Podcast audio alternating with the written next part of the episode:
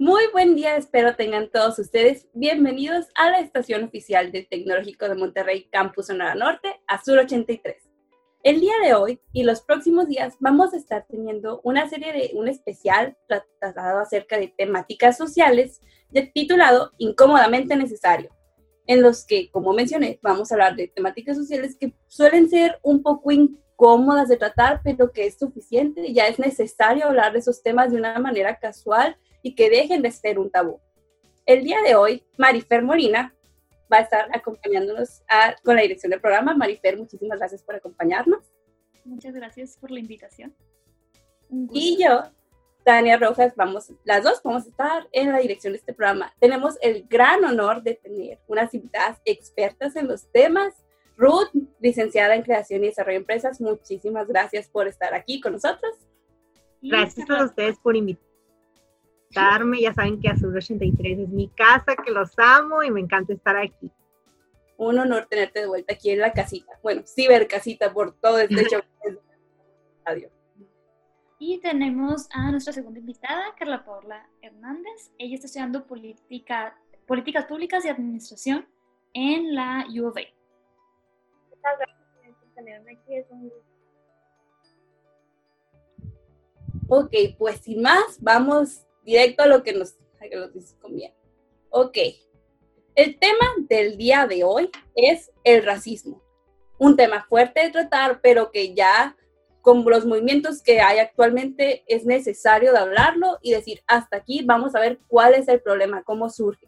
En este primer bloque trataremos acerca de la definición para todos estar en la misma página, una historia acerca de cómo es en nuestro país y dar pues esa breve introducción. Ruth, ¿nos puedes hacer por favor de decirnos qué es el racismo? Claro que sí. Eh, ya saben que a mí me gusta empezar eh, definiendo las cosas de instituciones y, y, pues de fuentes fiables y confiables que todo el mundo pues conocemos o sabemos que, ah, ok, tiene validez, ¿no? En este caso yo les traigo un fragmento que extraje directamente desde la RAE, que es la Real Academia de la Lengua Española, y para el racismo, ellos le dan la definición de la exacerbación del sentido racial de un grupo étnico que suele motivar la discriminación o persecución de otro u otros con los que conviene. Esto es ya como en palabras más coloquiales o como ya nosotros lo conocemos en el día a día, simplemente eh, discriminar a una persona por su origen o su raza, mientras que la discriminación ya sería como tal un acto negativo no justificado hacia un miembro o un grupo social determinado. Carla, tu definición, por favor, o la definición que tengas presente acerca de qué es el racismo. Ok, ah, como dice Ruth, pues también igual es esa discriminación a un grupo de personas. Sin embargo, a diferencia de solamente la discriminación, el racismo no solo es sobre actitudes de la gente hacia otros, así como comentarios racistas, ¿no? Pero también es como todo un sistema discriminando a un grupo de personas. O sea, va más allá de las actitudes, uh, no sé, sobre los, de los insultos, ¿no? O sea, es como algo que directamente o indirectamente afecta a un grupo de personas sistemáticamente. Exacto, va mucho más allá de, de, palabras, ¿no? Que son todos estos conjuntos de actos que vienen ya institucionalizados y no solo pues se da eh, en un salón de clases o con un grupo de amigos. ¿Y ustedes cómo piensan que ha cambiado el concepto del racismo a través de los años? O sea, el racismo puede que no sea lo mismo que consideramos hace 50 años o puede que siga siendo lo mismo. ¿Ustedes cómo consideran que ha cambiado ese concepto? Bueno, eh, yo pienso que en esencia, como tal, el racismo no ha cambiado, pero sí se ha ido modificando según la evolución histórica que hemos estado teniendo nosotros, ¿no? Que hemos vivido las diferentes etapas eh, como país, centrándonos pues muy específicamente en México.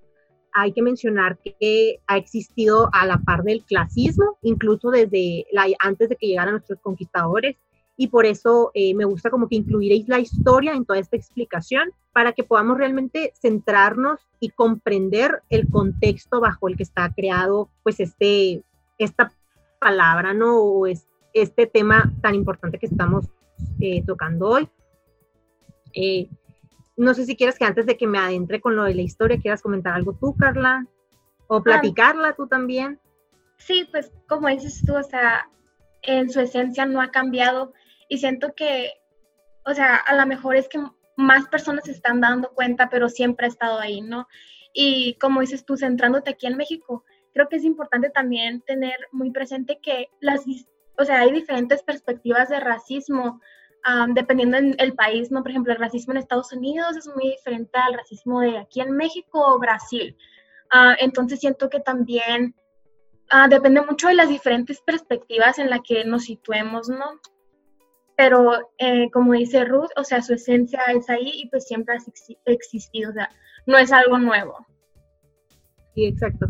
Y ya retomando como lo de la historia que les quería platicar, esto es desde, estamos hablando desde los aztecas, ¿no? Al principio, porque ellos se organizaban bajo estructuras clasistas. Y una vez que llegan los españoles, pues esto sigue, esto sigue continuando, pero ellos lo, va, lo denominan con el término castas, que es cuando ellos categorizan a las personas de la Nueva España en tanto clases socioeconómicas y las raciales. ¿Ok? En las raciales estaban los mestizos, los criollos y todos esos que conocemos o que hemos escuchado hablar en, en nuestras clases de historia.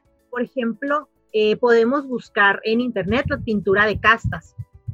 Y en estas se colocaban a las personas de piel blanca o las que no fueran tan morenas en el tope de las pirámides, ¿no? En el tope de la pirámide socioeconómica y racial.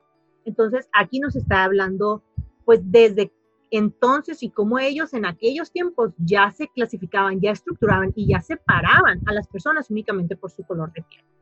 Entonces, eh, llega, el capitalismo aquí a México, ya pues después de cientos de años de que ha pasado todo los aztecas, la conquista y todo esto, llega el capitalismo y surgen eh, tres de las familias principales que todavía eh, tienen el mayor poder en nuestro país y ellas pues son también de origen europeo. Entonces, ¿qué hacen estos dueños? Más o menos, para que se den una idea de quiénes hablamos, son las personas que fundadoras de empresas como FEMSA o Bimbo.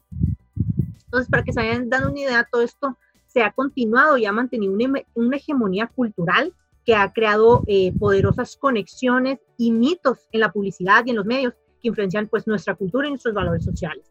Entonces, eh, ya eso, lo de la publicidad y eso es un tema que vamos a tocar más adelante, pero sí para que más o menos vayamos eh, visualizándonos y adentrándonos en este contexto de cómo ha cambiado el racismo pues a través de los años, ¿no? Sí. Yo creo que, como dices tú, o sea, es como, es una jerarquía social básicamente basada en raza y pues también en clase, ¿no? Y desde un principio se ha mantenido pues a la gente blanca arriba de esa pirámide de jerarquía social. Entonces es algo que continuamos viendo ahora y que sigue afectando a las personas de color. Está presente en no solo en nuestro país, como comentaban, sino en todos los demás. En todas partes. Lo único es que ahorita ya, está, ya ha ido cambiando la manera en que nosotros, pues, o sea, somos, o bueno, las personas llegan a ser racistas, ¿no? Eso nos llega a la otra pregunta, que es, cómo es o cómo se presenta el racismo ahorita en nuestro país, que sea diferente a cómo se hacía antes. Um, yo siento que aquí, o sea, a diferencia de otros países, no Estados Unidos y así, uh, yo siento que aquí mucha gente, o sea, yo he llegado a escuchar comentarios de personas diciendo que México no es racista, que, que, en México no, cuando surgió todo el problema de George Floyd en Estados Unidos, gente decía, no, pues aquí en México no pasan esas cosas, pero pues sí pasan. Pero siento que a lo mejor está muy normalizado o si no está normalizado, la gente no lo sabe identificar, o sea, solo, solamente se basan con, o como, como mencioné previamente, o sea, como comentarios así, pero pues no se dan cuenta que va mucho más allá de solamente hacerle el feo a una persona, ¿no? Y por ejemplo, aquí en México siento que pues existe mucho colorismo y igual no clasismo, racismo, o sea, existe y está ahí el problema. Y pues siento que uno de esos problemas cuando se trata de hablar sobre ello es que las personas no lo sepan reconocer. Entonces, si, no lo reconoce la gente, ¿cómo, cómo se trata? Exacto. Sí, eh, opino eh, prácticamente lo mismo, que está claro que existe en nuestro país y está muy presente y pues tristemente lo vemos diario y en muchas maneras. Y así como lo decía Carla, o sea, está en todas las esferas sociales, pero como lo explicaba yo anteriormente con todas estas cuestiones de la historia, ya lo traemos tan arraigado, que estás tan normalizado y no estamos aparte lo suficientemente informados porque pues uno o no nos interesa o dos pues simplemente pues no ha llegado esa información a nosotros que no lo percibimos, o sea, realmente no sabemos distinguir eh, cuando estamos siendo eh, presentes o víctimas del racismo.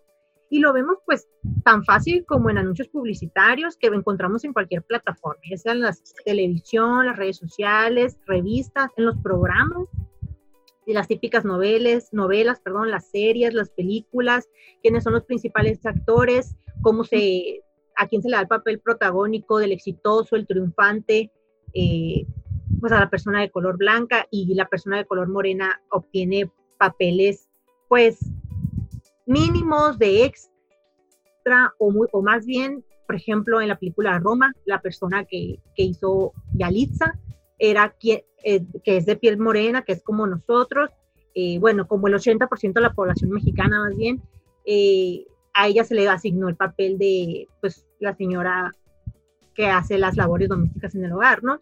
Entonces, todo esto que nos hace ver, pues, tan de forma casi aspiracional a las personas de piel cara, y, pues se ve reflejado en lo que decíamos ahorita, ¿no? En las escuelas, en los niños, cuando se burlan de su compañerito que tiene la piel oscura, o simplemente ya a, a un nivel más, pues más maduro, como se pudiera decir, en una empresa donde simplemente pues no te contratan, si eres una persona de color oscura, no te contratan para estar al frente, para atender a los clientes, o, o más bien tampoco no puedes subir de puesto, no puedes tener un puesto directivo ¿Por qué? Porque dañarías la reputación de la empresa o porque creen que, puede, que podemos ser menos capaces, ¿no? Y esto es simplemente por el color de piel, entonces. Sí, es como que esa buena apariencia que se identifica muchas veces con la blancura, ¿no? Así es. Y muchas veces pasa de manera inconsciente, como estaban diciendo, ya está muy inculcado en nuestra mente y es algo que no debería de, de ser así. Ok, entonces como Carla menciona, puede que el racismo sea diferente en nuestro país, ciertos detalles, a cómo están ahorita los movimientos de Estados Unidos, pero hablaremos más al respecto en el segundo bloque del programa. Vamos a ir a una pequeña corte comercial y regresamos, no se vayan.